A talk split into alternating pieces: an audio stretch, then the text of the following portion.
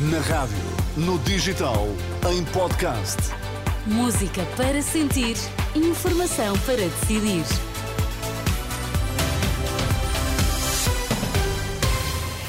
Vai conhecer os títulos em destaque nesta edição das 10. Boa noite. Boa noite. Depois do impasse, o Hamas libertou este sábado 17 reféns de Gaza. Baixar o IRS, aumentar o complemento solidário para idosos, aí estão as primeiras medidas do programa eleitoral de Luís Montenegro. Abrir essa indicação de que o Hamas entregou 17 reféns à Cruz Vermelha, de acordo com o Ministério dos Negócios Estrangeiros do Catar.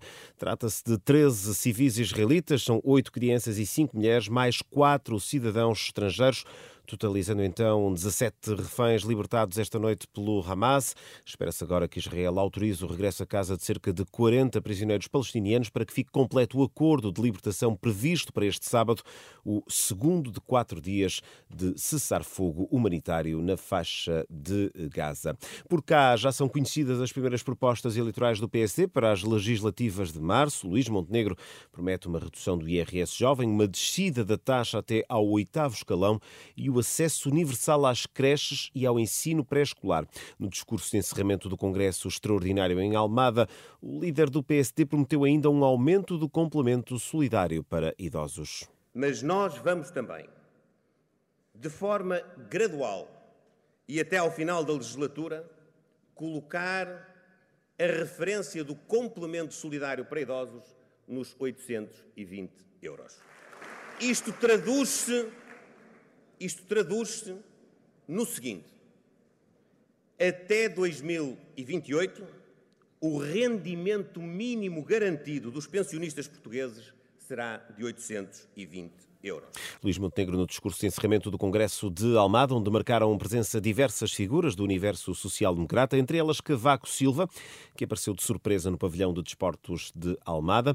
Em declarações à saída aos jornalistas, o ex-líder social-democrata e antigo presidente da República expressou confiança nas competências de Luís Montenegro para ser o próximo primeiro-ministro. Vim para ouvir, para ouvir o presidente do Partido Social Democrata. E nessa intervenção que eu proferi há seis meses, disse de forma clara o que é que pensava da competência política do Dr. Luís Montenegro para exercer as funções de Primeiro-Ministro de Portugal. Não quero repetir.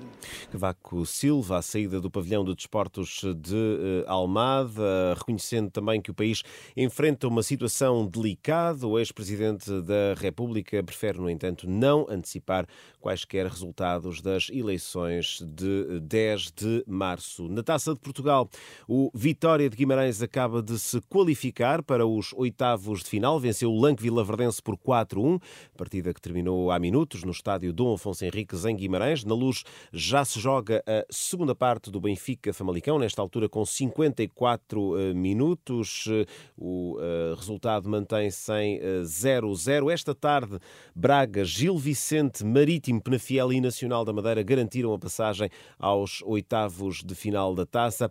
Amanhã o Sporting recebe em Alvalade do Domiense, jogo às 6 da tarde em Alvalade e com relato no site da Renascença em rr.pt.